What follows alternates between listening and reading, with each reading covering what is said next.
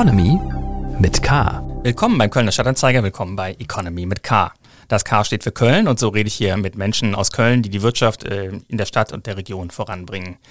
Dieser Podcast wird unterstützt von der Köln Business Wirtschaftsförderung. Die Köln Business Wirtschaftsförderung ist erste Ansprechpartnerin für Unternehmen in Köln. Mein heutiger Gast ist Emitis Pohl. Sie ist Werbeunternehmerin aus Köln, von der Mittelstandsvereinigung der CDU vor einigen Jahren als Unternehmerin des Jahres ausgezeichnet worden. Und ihren Lebensweg vom unbegleiteten Flüchtlingskind in den 1980er Jahren zur Unternehmerin hat sie auch in einem Buch geschildert. Hallo, Frau Pohl. Einen wunderschönen guten Tag. Hallo. Ja, ihr Schaffen hat viele Facetten, muss ich sagen. Lassen wir uns vielleicht mal mit dem Geschäftlichen beginnen. Das ist ein Wirtschaftspodcast. Sie haben eine Werbeagentur und äh, viele Veranstaltungen in Köln und der Region organisiert. Durch Corona haben Sie sicherlich eine schwierige Phase gehabt. Wie hat sich das entwickelt bei Ihnen? Ja, wir hatten in der Tat letztes Jahr einige Veranstaltungen wie der Integrationspreis oder Hürter Wirtschaftstag mit dem Minister äh, Pinkwart. Ähm, ja, die Veranstaltung muss man leider aufgrund der Corona absagen. Ähm, ich habe ja auch der Cologne Business Day ins Leben gerufen, in der, mit der Kooperation mit der IHK und der Stadt Köln. Konnte auch leider nicht stattfinden, sollte letztes Jahr Thema Mobilität sein mit Herrn Scheuer als Schirmherr. Also sind letztes Jahr einige Veranstaltungen leider ja, haben darunter gelitten und ähm, allgemein die Medienbranche. Ich meine, was machen die Unternehmen? Die sparen sofort äh, im Bereich Marketing und Werbung. Und natürlich in den Krisensituationen extrem. Ja, das heißt, äh, wie hat sich das äh, entwickelt? Ähm, sind Sie niedergeschlagen? Haben Sie Hilfen angenommen? Wie sind Sie durch die Phase gekommen? Ähm, Gott sei Dank hatten wir auch schon einiges zur Seite gelegt. Also wir hatten genug Rücklagen. Ich als Kauffrau achte ja auch immer drauf. Und ähm, muss auch ehrlicherweise sagen, habe selber auf mein eigenes Gehalt auch verzichtet, damit mein Mitarbeiter durchkommt. Das war für mich sehr wichtig, war maßgebend. Und ähm, die Soforthilfe haben wir auch natürlich erhalten. Da bin ich auch sehr froh darum. Besonders bin ich froh, dass das auch einmal auch unbürokratisch lief. Ähm, also man sieht, dass das auch in Deutschland sowas funktioniert, auch wenn leider Gottes einige das ausgenutzt haben. Ähm, ja, es gab schon ähm, einige Möglichkeiten, äh, wo man natürlich auch äh, die Unterstützung bekommen hat. Bin ich, deshalb bin ich auch froh, dass ich die Krise in Deutschland erlebt habe und nicht in einem anderen, anderen Land. Ähm, das heißt, ähm, hat sich die Lage jetzt äh, gewässert? Merken Sie wieder, dass es anzieht, dass mehr Firmen bereit sind, Marketing und Werbung auch äh, wieder äh, in, in Ausgaben zu treffen? Ja, ganz langsam. Langsam mhm. kommt es. Auch mit, äh, mit dem Messegeschäft mhm. läuft langsam an, Veranstaltungen. Und natürlich auch äh, die Bundeswahlen stehen an. Und wir machen ja auch äh, politische Werbung. Wir machen ja auch einige Kampagnen, haben wir auch in der Corona-Zeit auch für Thema Migranten. Ähm, in der Corona-Krise haben wir auch äh, einige Kunden aus dem kommunalen Bereich gehabt, kommunale Integrationszentren und mit einigen Städten haben wir zusammengearbeitet. Das lief natürlich auch. Und ähm, ja, man merkt, dass das langsam anruft, aber sehr, sehr langsam. Und im Wahlkampf, wie ist der Unterschied, eine Wahlkampfkampagne zu machen im Vergleich zu herkömmlichen Kampagnen?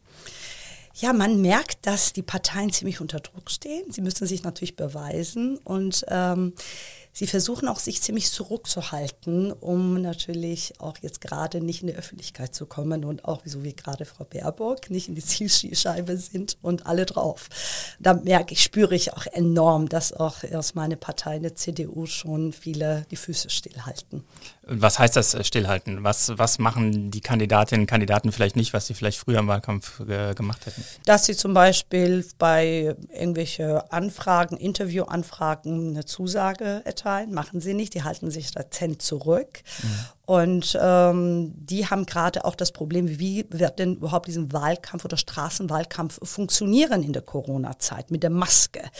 Da hat man natürlich kein Gesicht, kann man dazu zuordnen. Ist auch natürlich auch ein bisschen Angst und Furcht äh, vorhanden, mhm. selbstverständlich. Was kommt auf einen zu? Weil wir sind immer noch äh, mitten in der Krise, ist ja noch nicht ganz vorbei. Und da merke ich auch schon die Unsicherheit bei einem oder anderen. Sie haben gesagt, Ihre Partei ist die CDU. Das ist ja auch äh, gemeinhin bekannt. Wie ist es denn dazu gekommen, dass Sie der CDU nahestehen? Wann ist der Moment gewesen, wo Sie gesagt haben, okay, das ist die Partei, bei der ich mich am wohlsten fühle?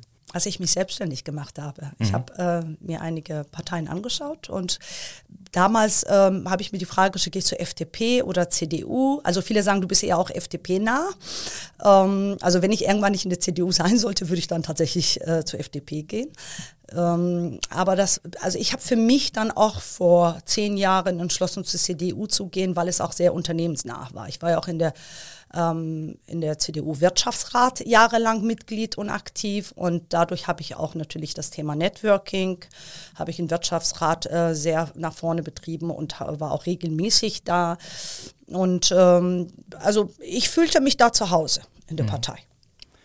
Und ähm, die Partei ähm, versucht, die Partei sie zu vereinnahmen. Sie haben, glaube ich, schon mal Kontakt gehabt, auch politische Ämter ähm, anzustreben, sich aber wohl dagegen entschieden. Wie, warum? Warum wollen Sie nicht auch äh, ein Amt, äh, Amt anstreben, wenn Sie schon die guten Netzwerke innerhalb der Partei geknüpft haben? Also vor vier Jahren hatte ich die Anfrage für den Landtag zu kandidieren. Ich habe es abgelehnt, weil ich damals noch nicht bereit war. Und ich bin halt eine Macherin.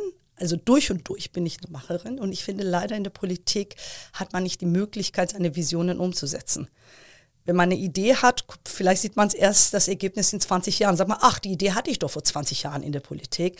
Und ich glaube, das ist das, was mich daran hindert, tatsächlich irgendwann in die Politik zu gehen. Wo immer sagen, aber wir brauchen solche Leute wie dich. Und ähm, mein lieber Freund und Mentor Günther Wallraff sagt immer, du wärst die meistgehasste Politikerin in Deutschland. das stimmt auch, weil ich absolut kein Blatt vom Mund nehme. Und ähm, man hat damals mir auch gesagt, weil ich damals auch die Flüchtlingspolitik von Frau Merkel äh, ziemlich kritisiert habe. Und äh, die, die Stimmen aus der Partei hieß es auch, das darfst du eigentlich nicht, das solltest du auch nicht. Und dann denke ich auch, hm, ich bin eigentlich aus meinem Land damals geflüchtet, um frei meine Meinung zu äußern. Mhm. Und wenn ich dann, wenn man mir meinen Mund versucht zu verbieten, das ist, dann fühle ich mich da auch nicht äh, zu Hause. Und das ist dann nicht mein Ding. Also ich, ich bin dafür da, dass ich laut bin, dass ich geradeaus bin und dass ich auch meine Meinung sage. Und wenn ich immer wieder abwägen muss, was ich sagen darf und was ich nicht sagen darf, und es ist leider in der Politik so, ich glaube, da bin ich dann falsch, dann bleibe ich lieber in der Wirtschaft und setze Dinge in der Wirtschaft um. Mhm.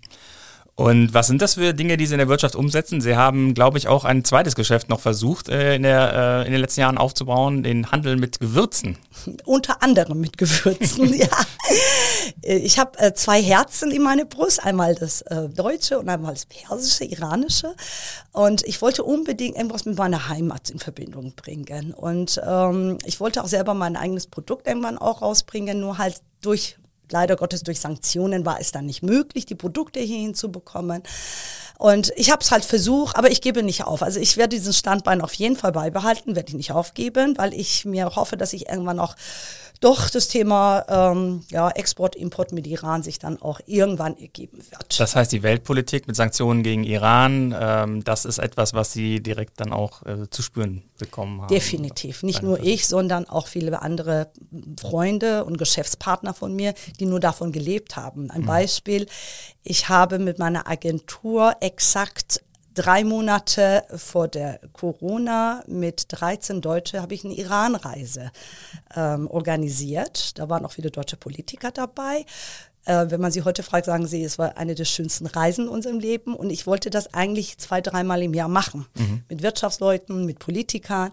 Ja, und das konnte ich leider auch nicht. Und es gab natürlich Geschäftspartner, die haben davon gelebt. Dass, die hatten Reiseagenturen, die mit mhm. Iran gerade sich, wo es sich so langsam auch geöffnet hat und langsam auch ähm, normaler wurde. Also die Normalität im Iran hat man das Gefühl gehabt, zurückkehrt. Ähm, haben sie es versucht, aber in der Corona-Krise ist leider alles gestoppt worden.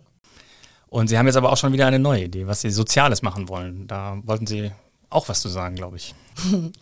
Ich habe im Leben ähm, immer wieder irgendwie meine Träume, wie auch immer, umgesetzt. Wie gesagt, als Macherin und Umsetzerin will man auch Dinge umsetzen. Ich habe letztes Jahr in der Corona-Zeit ähm, eine Fernsehproduktion mit begleiten dürfen. Ich war eine Expertin für Hartz-IV-Empfänger. Und das waren Langzeitarbeitslose, die ich als Coach und Expertin begleitet habe. Und ähm, ich habe gemerkt, wie viele Frauen nach dieser Sendung einen Kontakt zu mir aufgesucht haben. Mhm. Das heißt, ich war für sie wie so eine Vertrauensperson. Und ich habe immer als Kind in meinem Heimat gesehen, dass viele Frauen unterdrückt werden. Und äh, es war immer so mein Wunsch oder ein Traum, dass ich sage, irgendwann möchte ich gerne das, was ich in Deutschland selber erlebt habe. Es gab viele Menschen, die mich als Mentorin, als Coaches begleitet haben. Und ich möchte es irgendwann zurückgeben. Und ich glaube, das ist jetzt so der Zeitpunkt, wo man sagt, ich, ja, jeder Mensch äh, hat eine Wendung in seinem Leben und das ist gerade Wendepunkt. Das ist bei mir so der Punkt, dass ich sage, ich möchte gerne jetzt Frauen helfen, Frauen als Coach, als Mentorin begleiten und ihnen das zurückgeben, was man mir auch selber in Vergangenheit in Deutschland ermöglicht, äh, ermöglicht hat. Ähm, und ich glaube, das erfüllt mich. Ich, ich möchte einfach aus dieser kommerzielle PR- und Marketingbranche rausgehen und mehr Menschen helfen, mehr was Sinnstiftendes tun. Ich glaube, das erfüllt mich mehr als ja, über irgendwelche Kundenslogans oder Logofarben äh, mit meinen Kunden zu diskutieren zu müssen. das heißt, Ihre Werbeagentur wollen Sie in andere Hände geben? Das ja. ist geplant für die Zukunft. Mhm. Und das neue Geschäft dann, ähm, ist das auch was, was Sie als Geschäft machen wollen oder sagen Sie, das ist ein soziales Engagement und ähm, mein Geld verdiene ich mit etwas anderem? Nein, ähm, ich werde es in Kooperation mit ähm, Stiftungen und Vereinen das machen, das mhm. Projekt mhm. vorantreiben. Und ähm, klar, viele fragen mich, ja, du hast in der Werbebranche natürlich enorm viel Geld verdient. Ja, ich sage, ich habe viele Erfolgsgeschichten geschrieben, aber es erfüllt einen einfach nicht mehr. Es war schön, aber ein Haken dran. Mhm. Und die Corona-Krise hat mir es persönlich gezeigt, ob arm oder reich. Wir sitzen alle in demselben Boot.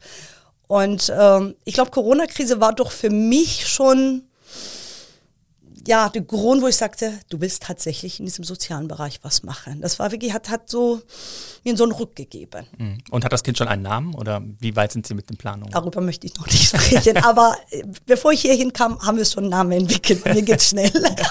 ja, das Baby hat schon einen Namen. Das heißt aber, es wird schon, äh, der Zeitpunkt, wann es losgeht damit, der ist schon recht nah. Ja, es ist sehr zeitnah geplant. Also, ähm, ja, ja, Sie äh, erfinden sich gerade neu. Sie haben das ja schon mehrfach getan. Sie haben irgendwann einmal ähm, nach Ihrer Ankunft aus Iran ähm, dann Bauwesen studiert und das schnell mal wieder sein äh, gelassen irgendwann. Wie, äh, wie kam das denn? Weil Sie sind ja Netzwerkerin, Kommunikatorin. Wie kam es zum Bauwesenstudium? Genau, die Geschichte habe ich gestern meine Tochter noch erzählt, weil sie gerade Abitur macht, sagt, hm, was soll ich denn studieren? Ich habe gesagt, ich war auch genau in der Phase. Ich hatte Mathe-Leistungskurs gehabt und dann habe ich dann gesagt, hm, Hauptsache studieren. Was studiere ich? Auch Bauingenieurwesen. Ich glaube, da hat man viel mit Statik und Mathe zu tun, das mache ich. Und dann habe ich auch dann auch direkt einen Platz bekommen. Ähm, das war an der FH in Gießen und habe angefangen zu studieren. Da waren auch, würde ich sagen, 99 Prozent Männer. und ähm, das hat die ersten Jahre viel Spaß gemacht, nur zu studieren, weil was macht man als Student natürlich, mal hingehen, mal nicht hingehen.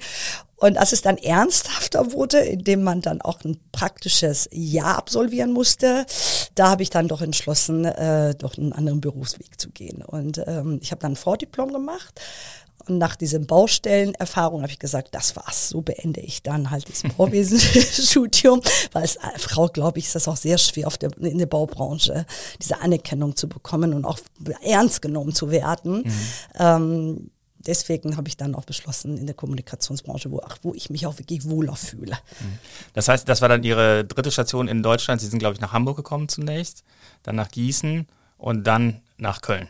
Um dann halt damals auch Kommunikations... Äh, Wissenschaft dann halt ein duales Studiengang zu beginnen. Damals gab es halt nicht wie heute alle möglichen Fächer für Marketing, gab es nur BWL Marketing oder halt Kommunikation, duale Studiengang. Ne? Mhm. Und da habe ich dann so eine duale Ausbildung und Studium dann halt gemacht in Köln. Das sind auch schon 25 Jahre her. ich bin auch schon ein paar Jahre älter. und wieso sind Sie Köln treu geblieben danach? Das ist eine gute Frage. Eigentlich, das darf ich nicht sagen, aber ich sage das trotzdem. Ich habe gesagt, ich nehme kein Blatt vom Mund. Ich habe ja jahrelang ja die Messe in Düsseldorf ja betreut, äh, Bootmesse und Caravansalon. Und ich war, ähm, also ich fühlte mich dann halt in Düsseldorf auch sehr wohl. Und ich habe mal gesagt, ich will irgendwann nach Düsseldorf ziehen. Aber mittlerweile, auch durch die Corona-Pandemie, habe ich gemerkt, hey, überall ist, fühlt man sich zu Hause. Und in Köln bin ich irgendwie doch inzwischen angekommen nach 25 Jahren und fühle mich auch wohl. Also, weil viele sagen, du wolltest doch immer nach Düsseldorf ziehen. Und sage ich, ja, aber inzwischen fühle ich mich auch in Köln wohl. Also, ich habe auch tolle Freunde. Ich kenne natürlich viele Menschen auch hier, viele Geschäftsleute und äh, bin auch in der IHK aktiv. Und deswegen, das möchte ich auch nicht mehr vermissen. Mhm. Nur mit dem Karneval haben Sie sich immer noch nicht anfreunden können. ich weiß, irgendwann hat mein Mitarbeiter gesagt, ständig, du kandidier doch mal für Oberbürgermeisterin. Und dann habe ich gesagt, ja, dann würde ich alle Cars abschaffen, weil ich ja damals Düsseldorf-Fan war. Köln, Kölsch und Karneval. Ja, ich bin durch und durch integriert, sage ich immer wieder. Aber was Karneval anbetrifft, leider habe ich es noch nicht geschafft. Also ich brauche nicht äh, das Datum 11.11. .11. und 11.11 Uhr, .11, um lustig zu sein, weil das ist, glaube ich, auch die Mentalität. Südländer sind immer dann schon immer gut drauf und, und, und feiern anders und als Europäer. Und deswegen, ja. Ja, ich sage ja immer, für Kar das Kar an Karneval ist das Besondere, dass in dieser Phase alle Menschen gleich sind. Da gibt es dann den Eisbären in der Schlange und den Tiger und nicht ähm, den Arbeitslosen und den Geschäftsmann. Das stimmt, aber ich hatte eine Erfahrung gemacht, dass ich einen Geschäftspartner als Clown an so einer Sitzung äh, begegnet bin. Ich konnte ab dem Zeitpunkt nicht mehr ernst nehmen. Ich habe immer wieder einen Clown vor mir sitzen gehabt und er war ein Vorstand von einem gewissen Unternehmen, wo ich sagte, nee, das kannst du nicht machen. Das war die Erfahrung, die ich gemacht habe. Fragengewitter. Wir steigen ein ins Fragengewitter. Zwei Begriffe und Sie geben eine spontane Antwort. Mal gucken, wo sich eine Diskussion dran entspannt. Kölsch oder Wein? Wein. Fleisch oder vegan? Fleisch. Oper oder Stadion? Stadion. FC oder Fortuna? Oh Gott. FC. Fahrrad oder SUV? SUV. Ah. Android oder iPhone? Das trauen sich wenige zu sagen. Oh, ich habe kein Problem damit. Ich, deshalb bin ich auch nicht in der Politik, deshalb darf ich das sagen. Android oder iPhone? iPhone. Äh, Freizeit oder Überstunden? Überstunden. Sport oder Faulenzen? Faulenzen, definitiv. Als Perserin sowieso Südländerin. Es gibt aber auch erfolgreiche Südländer im Sport. Zoom oder Teams? Ähm, Teams. Autoritär oder agil? Autoritär, definitiv. Sparen oder prassen? Prassen. Man lebt nur einmal. Aktie oder ETF? Aktie. Risiko oder Sicherheit? Oh Gott, Sicherheit. Da bin ich sehr untypisch. Evolution oder Revolution? Revolution. Sie sind ja durchaus bekannt für Ihre klaren Aussagen, das haben Sie ja jetzt gerade auch schon mehrfach gesagt. Dann lassen Sie uns doch mal darüber sprechen, über die Phase, wo Sie auch dann äh, bundesweit bekannt geworden sind. Das war vor allen Dingen in Folge der Silvesternacht 2015-16 in Köln mit, der, äh, mit den äh, Massenübergriffen im und um den Hauptbahnhof. Wie hat sich dann Ihre Position zu diesem, diesem äh, ernsten Thema äh, entwickelt? Wie sind Sie dazu gekommen, sich dazu zu äußern und dazu Stellung zu beziehen? Ich habe immer früher über äh, mein Leben erzählt, wenn die Fragen gefragt haben, wie du bist mit 13 alleine nach Deutschland gekommen. Das war immer so wie so ein Fragezeichen. Und dann habe ich, ich werde irgendwann mal meine Autobiografie rausbringen und darüber berichten. Und ich glaube, diese Silvesternacht war diese besagte Nacht, wo auch meine Autobiografie entstanden ist. Ähm, ich war an dieser Nacht ähm, mit meinem Vater und meine Familie zum ersten Mal in meinem Leben ähm, ähm drum, also in der Altstadt. Und ähm, wir haben uns eigentlich einen ja, schönen Abend erhofft, weil mein Vater zum ersten Mal noch Silvester mit uns hier in Deutschland feiern wollte. Und dann gesagt, Feuerwerk am Dom ist wahrscheinlich sehenswert und wunderschön. Ja, und äh, als ich schon da ankam, waren so komische Gestalten, kamen uns entgegen. Und ähm, wir waren in, bei einem befreundeten Gastronomen hier in Köln, Kölner Altstadt. Und ich habe sie auch direkt gefragt, ist das immer so Silvester? Sie sagte, nö, nicht, dass ich wüsste.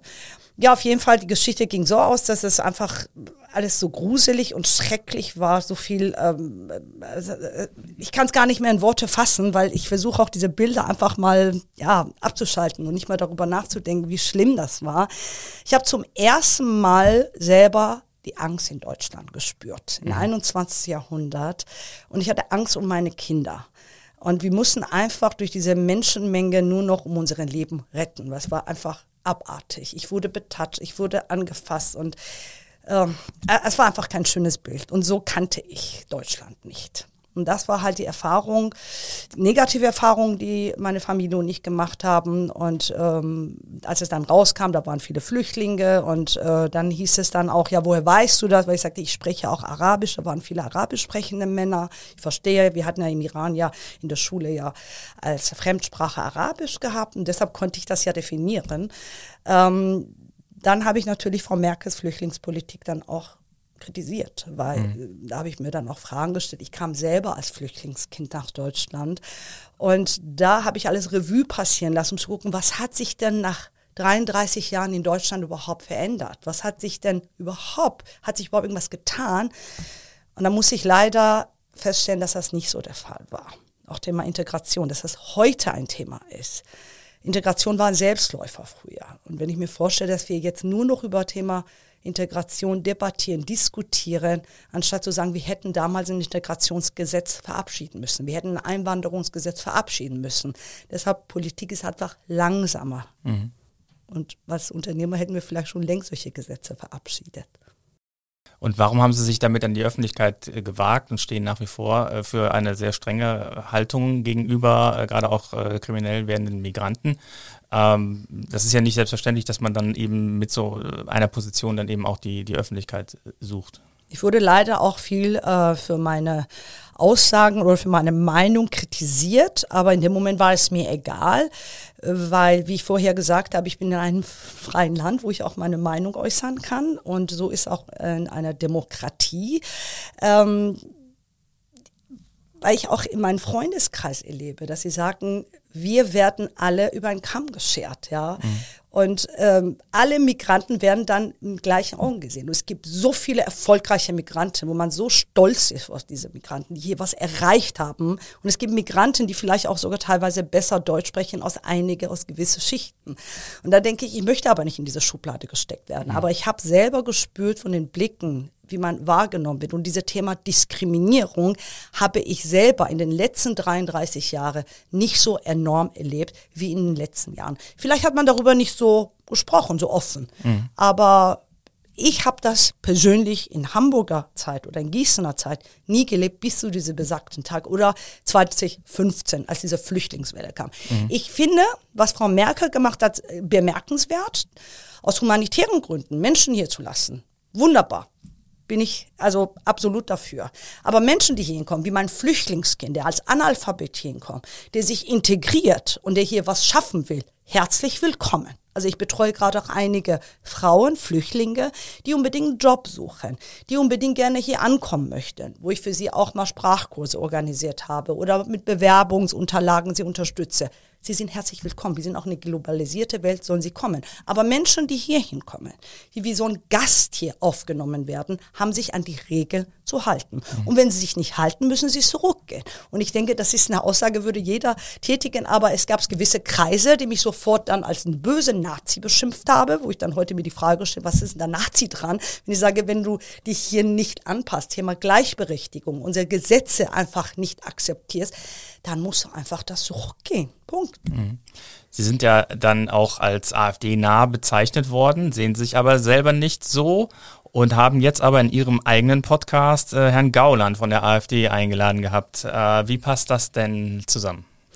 Ja, viele sagten auch, wieso wirklich Herrn Gauland interviewen? Ich habe gesagt, ja, warum nicht? Ich habe damals auch die Presse ähm, ähm, kritisiert, warum sie mal AfDler nicht einladen. Wir sind doch in ein demokratisches Land und sie wurden doch gewählt von dem Volk und deshalb können sie ja auch interviewt werden. Und da habe ich gesagt, da ich ja jetzt alle Parteien interviewe, warum soll ich nicht die AfD interviewen? Und da habe ich dann auch Herrn Gauland, der hat auch sofort zugesagt. Ich kann mir vorstellen, dass sein Berater gesagt haben, hm, die Frau würde dann äh, natürlich eher zu unserer Partei passen. Sie tätigt auch Aussagen, die zu uns passen. Aber bei dem Interview habe ich gemerkt, dass er schon etwas genervt war und ich glaube, meine Fragen haben ihn nicht so ganz gepasst oder überhaupt geschmeckt, wie man das schön sagt. Ähm, ja, aber ich finde, man muss auch die AfD einfach eine Möglichkeit geben, sich zu äußern und damit man auch versteht, was ist ihr Antrieb. Aber ehrlich unter uns, ich sage auch wir als CDUler sind auch schuld, dass überhaupt eine AfD entstanden ist. Hm. Ich habe zum Beispiel auf einem ihrer äh, vielen äh, sozialen Profile dann die Kritik gesehen, ja, so jemandem soll man keine Plattform bieten, auch ähm, Sie also nicht. Wie reagieren Sie auf die Kritik? Ich habe gelernt, ich habe früher bin ich auf diese Kritik immer eingegangen, auf alle Kritiken, ob ich Fernsehauftritte habe, habe ich auch einige Shitstorms abbekommen. Und inzwischen gucke ich gar nicht mehr, interessiert mich nicht. Also wie gesagt, es ist einfach, die müssen ja nicht hinhören, die sind ja nicht eingeladen worden hinzuhören, wenn es ihnen nicht passt. Und wenn die es als Einladen sehen, äh, dann haben die irgendwas nicht falsch verstanden von der Demokratie, weil warum soll ich einen Herrn Gauland nicht interviewen und ihn kritische Fragen stellen? Weil ich meine, einen Herrn Gauland habe ich gefragt, ob er mich gerne als Nachbar haben, Nachbarin haben möchte, weil er damals hieß, ich meine, es ist alt, klar, aber es würde mich interessieren, warum er sagt, er möchte gerne keinen Boateng als Nachbar haben, aber mich als eine Nachbarin haben, wo er sagte, ja, Sie sind ja integriert, Sie sprechen ja sehr gutes Deutsch, wo ich sagte, ja, aber würde ich heute ihm die Frage stellen, aber ihr Wähler sehen mich nicht so als integriert und erfolgreich und angekommen, sondern die sagen, du böse Ausländer, du hast uns den Job weggenommen. Mhm. Was ist denn da Schlimmes dran, wenn ich einem Menschen so eine Frage stelle und ihm das keine Plattform anbieten? Wie sehen Sie das jetzt bei der CDU? Sie haben gesagt, Sie hatten das Gefühl, dass Herr Gauland Sie vielleicht so ein bisschen als Schmuck für die AfD gewinnen wollte durch die Zusage zu dem Interview. Wie ist das denn bei der CDU? Ist das nicht auch vielleicht ein bisschen so, dass Sie dort eben genau auch diesen, ähm, sage ich mal, für viele vielleicht das, das äh, Modell haben? Ja, also das ist eine Frau, die halt äh, einen Werdegang hat, den wir in der CDU nicht so oft haben. Lass sie für uns gewinnen und in Wahrheit äh, stärkst mich dadurch und nicht, nicht sie. Also ihr Instagram-Account ist voll mit Fotos von mit allen Bundestagsabgeordneten in der Region. ähm, wer schmückt sich da mit wem? ich würde sagen, nicht schmücken. Ich meine, da sind Kontakte. Es gab ja auch noch einen Shitstorm seitens der SPD. Darüber will ich näher nicht eingehen, weil ich mich dann sonst wahnsinnig aufrege und wahrscheinlich womöglich gleich einen Herzinfarkt kriege, weil es so ungerecht war.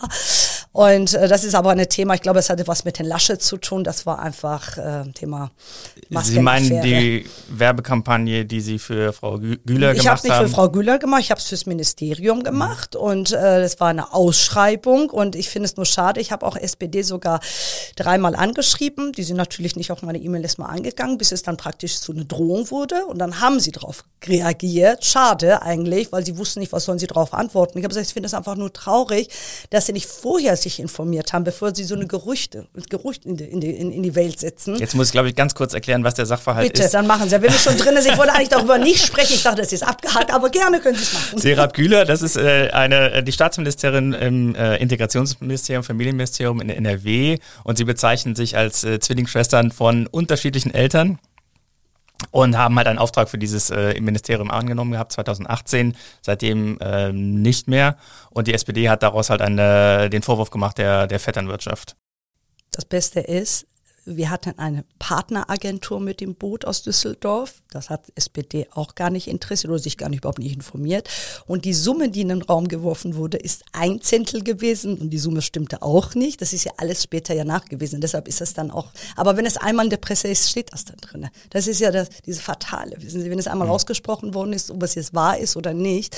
Das ist das, was mich besonders wütend und auch einerseits traurig macht. Ja, weil das hat absolut nicht mit einer Freundschaft zwischen mir und Frau Güller Müller zu tun. Ich kenne auch Herrn Laschet persönlich, ich kenne auch, ich kenne viele Ministern, aber das heißt ja nicht, dass man äh, unbedingt davon profitieren muss. Nein, das sind Freundschaften und wenn sich irgendwas ergibt, heißt ja nicht, dass er mir ne, unter dem Tisch irgendeinen Auftrag erteilt.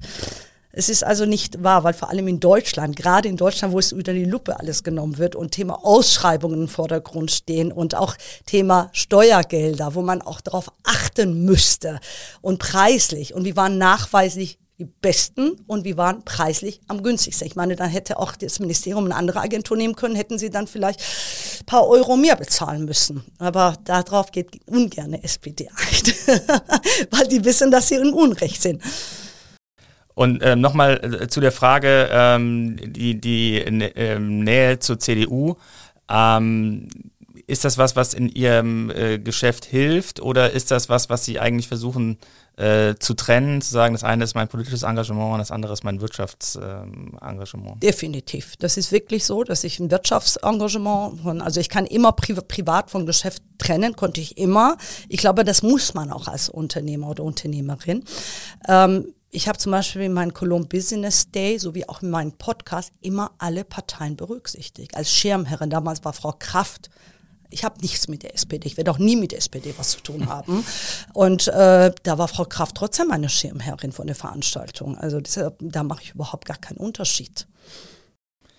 Vielleicht nochmal nach Köln geblickt ähm, und der Integrationsbemühungen hier in der Stadt. Gerade jetzt in der Corona-Phase hat das ja auch nochmal eine Rolle in der Diskussion gespielt, dass in den Stadtteilen mit vielen Bewohnern mit Migrationshintergrund die Infektionen höher waren. Jetzt sieht man auch, dass die Impfquoten niedriger sind. Wie glauben Sie, geht die Stadt mit dem Thema äh, Integration um? Ähm Also als es diese Impfkampagne durchging, auch in sozial schwacheren äh, Gegenden, fand ich großartig, eine, wirklich eine großartige Aktion von der Stadt. Und es ist natürlich so, dass das bei solchen Familien, dass sie mehr zusammenhocken und dass es sich auch mehr die Krankheit oder diese Virus natürlich mehr auch äh, überträgt es ist auch in Italien so nachweislich gewesen. So ein, äh, bei südländischen Familien, die Oma, Opa, Enkelkinder, die leben natürlich alle äh, unter einem Dach. Und das war auch hier, ähm, wenn Sie über die Stadt Köln sprechen, war es auch nicht anders. Also ich finde, dass die Stadt sich schon sehr bemüht und ähm, die machen auch eine sehr gute Integrationsarbeit. Ähm, ich arbeite auch seit Jahren mit verschiedenen kommunalen Integrationszentren deutschlandweit und jeder hat natürlich sein Kernproblem. Und ähm, das muss man natürlich, es ist nicht einfach, weil das Thema Integration ist ja jetzt gerade seit vier, fünf Jahren so bekannt. Wir leben ja nicht in Kanada, leider Gottes, was Thema Integration so ein Selbstläufer ist. Für mich ist das ein Beispielland Kanada. Und bis dahin ist das noch eine lange, lange Zeit, bis wir das, bis das in den Köpfen ankommt. Und ich denke, das ist noch, noch viel Arbeit, steht uns vor bis wir dieses Thema Integration hier etablieren und dass das auch wirklich Selbstläufer wird. Sie haben ja auch einen ähm, afghanischen Flüchtling eng begleitet, den Sami. Und ähm, er ist, glaube ich, mit 15 als unbegleiteter Flüchtling nach äh, Deutschland gekommen. Und da haben sie ja jetzt dann die Integration quasi einige Jahrzehnte verschoben, nochmal sehr eng äh, begleitet. Ähm, Gibt es da Unterschiede mittlerweile oder ist es im Prinzip noch dasselbe, wie äh, als Sie äh, in den 80er Jahren nach Deutschland gekommen sind? Also seit 2015 merke ich, dass sich schon einiges geändert hat. Damals war es überhaupt kein Thema. Also Integration, ich glaube auch in den 70er Jahren, als, ähm, äh, als es viele auch Arbeiter nach Deutschland kamen, war es ja am Fließband sich zu integrieren, bei Mittagspause. Und ähm, heute ist, sieht, das, sieht die Welt anders aus. Ich finde, Menschen, die hier hinkommen, deshalb haben wir damals auch verpasst, zum Beispiel gibt es viele, ähm, türkischstämmige oder auch Iraner oder Afghaner, die noch nicht mal die deutsche Sprache beherrschen nach 40 Jahren. Mhm. Und ähm, jetzt ist es anders. Jetzt wird das verlangt, dass man die Sprache erlernt also bei meinem Flüchtlingskind war auch so, dass er natürlich so faul war oder nicht hingegangen ist. Die deutsche Sprache ist auch schwer. Also ich meine, ich habe selber, meine Oma ist auch damals zu Deutschkurs gegangen, sagte, nee, ich kann mir die Artikel nicht merken. Kann ich heute bis jetzt heute auch noch nicht. es ist aber, deutsche Sprache ist eine schwierige Sprache. Und ähm, deshalb finde ich, müsste man es anders machen. Man müsste einfach diese Menschen mehr mit Spaß diese Sprache beibringen. Und diesen Alltag, das ist sehr wichtig. Und Sprache ist der erste, also ist ein Schlüssel zur Integration. Und dann natürlich Thema Arbeiten und ähm, dieses Zusammenhalt, nicht nur immer unter sich zu sein. Aber ich glaube, wenn ich mir vorstelle, dass in Amerika oder viele anderen Länder gibt es ein Chinatown, gibt es ein Greek Town. Ähm, die haben trotzdem mit Amerikanern zu tun oder in Kanadier mit Kanadiern zu tun. Aber hier sind sie zu sehr unter sich. Wenn man Mülheim, Kolbstraße sieht, das sind nur Türken unter sich. Und ich finde es einfach schade. Man muss offener sein. So mhm. ein gegenseitiges Nehmen und Geben, sage ich mal. Das ist, ist, äh, Integration ist keine Einbahnstraße. Und ich habe zum Beispiel einen Workshop mit Flüchtlingen gemacht, wo ich junge deutsche Männer mit junge ähm, afghanische oder syrische Männer zusammengebracht habe, dass sie sich auch gegenseitig beschnuppern, dass sie keine Angst waren miteinander haben, dass sie auch ihre Kultur gegenseitig kennenlernen. Weil ich habe selber das erlebt, ich war bei einer deutschen Familie immer jedes Jahr zu Ostern, zu Weihnachten, so wurde ich integriert in deren Familie. Und das finde ich ist enorm wichtig, dass wir diese Menschen auch diese Angst wegnehmen die Deutschen meinen es nicht böse mit dir oder, oder dass man eine deutsche Familie klar macht, Ramadan, was ist Ramadan? Oder ähm, was ist denn Weihnachten? Was ist Ostern? Das ist nicht was Schlimmes oder Böses für dich als Christ oder als Muslimin, dass man diese, diese gegenseitiges Verständnis und Miteinander, Zusammenleben und äh, Verständnis für andere Kulturen zu haben, das finde ich enorm wichtig für eine Integrationsarbeit kommt für Integrationswillige vielleicht aus der eigenen Community öfter der Vorwurf, du verrätst quasi deine Herkunft, du willst jetzt ähm, Deutscher werden, Deutscher als so mancher Deutscher vielleicht. Ähm, ist das so eine, eine Sache, die da vielleicht mitschwingt, dass man eben von vielen aus der eigenen Peer Group den, den Druck bekommt, ja, aber gib doch deine Heimat nicht auf? Bei uns Perser sowieso nicht. Leider. Ja, das muss ich sagen, es ist sehr bedauerlich. Bei uns ähm, kann nur für uns Perser sprechen. Sie sagen, wenn sie irgendwo in einem, in einem Land ankommen, dass sie sagen sofort, ich heiße nicht mehr, keine Ahnung, Fatima, sondern ich heiße jetzt ab heute äh, Maria oder dass sie auch ihr Herkunft leugnen. Gibt es leider viele, nicht alle, aber gibt es einige. Und deshalb, als ich mein Buch geschrieben habe, äh, habe ich bei meinen Lesungen oft hören müssen, ach, ihr Perser, ihr seid ja so integriert, Sie müssen doch nicht so ein Buch darüber schreiben. Aber in der Tat ist es so, ähm, oder heute höre ich auch immer wieder von einigen, boah, du bist so deutsch. Und von einigen höre ich wiederum, boah, du bist so persisch. Das gibt's, glaube ich, in jede Kulturszene, wirklich jede. Du bist viel zu verdeutsch und ach, du bist, keine Ahnung, so organisiert oder so pünktlich wie eine Deutsche, sei doch mal lockerer. Das gibt's in jeder Kultur, ja. Ich höre es auch immer wieder. Mhm. Aber Sie sagen ja, dass Deutschland sich sogar diesen eigenen Tugenden quasi äh, äh, widersetzt hat. Also Ordnung, Pünktlichkeit, äh, Organisieren, dass wir das äh, sozusagen gerade auch in der Flüchtlingskrise äh, über Bord äh, geworfen haben und uns selbst nicht treu geblieben sind. Genau, das ist der Punkt. Das schätze ich auch immer sehr an die Deutschen. Das habe ich auch in Deutschland schätzen gelernt und kennengelernt.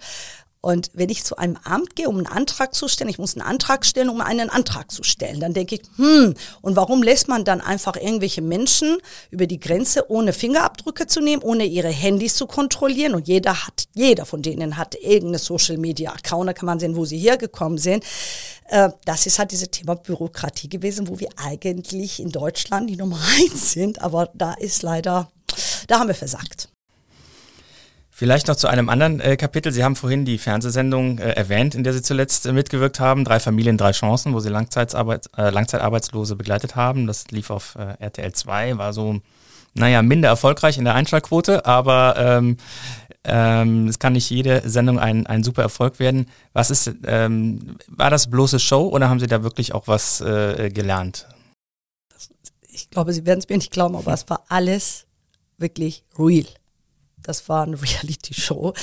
Ähm, ja, es gibt tatsächlich äh, solche Familien, es gibt sie und sie brauchen die Unterstützung. Da komme ich auch auf das Thema unser Sozialstaat.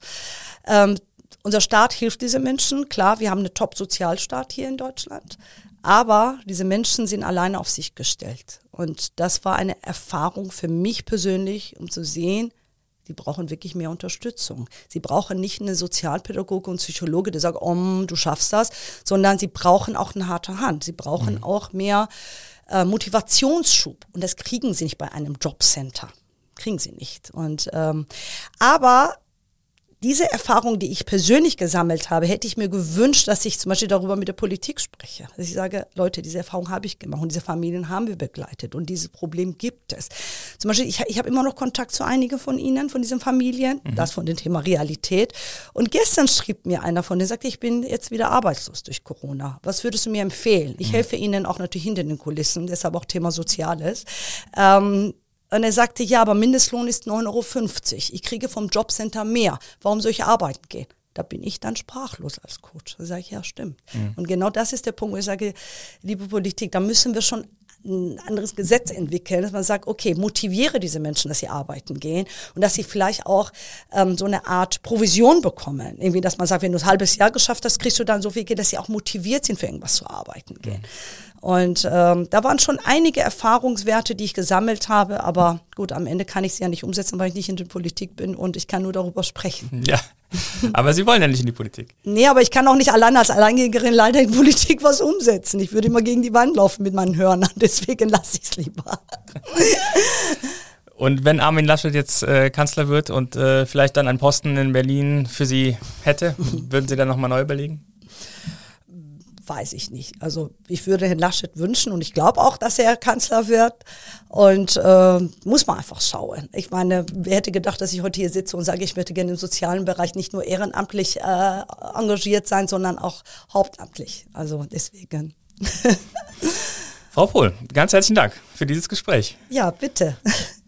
Das war Emitis Pohl, Werbeunternehmerin aus Köln. Dieser Podcast äh, wird unterstützt von der Köln Business Wirtschaftsförderung. Die Köln Business Wirtschaftsförderung ist erste Ansprechpartnerin für Unternehmen in Köln. Und die Abonnenten des Kölner Stadtanzeiger machen es möglich, dass wir solche Podcasts produzieren. Wir würden uns sehr freuen, wenn Sie unabhängigen Journalismus unterstützen wollen und ich empfehle Ihnen ein Abo unter ksta.de slash Abo. Und ich möchte noch den kurz den zweiten wöchentlichen Podcast des Kölner Stadtanzeiger empfehlen. Das ist Talk mit K. Dort spricht die stellvertretende Chefredakteurin Sarah Brasak regelmäßig mit Kölner Persönlichkeiten. Wir hören uns dann in der kommenden Woche wieder bei Economy mit K und ich freue mich über jeden, der uns abonniert und empfiehlt. Tschüss.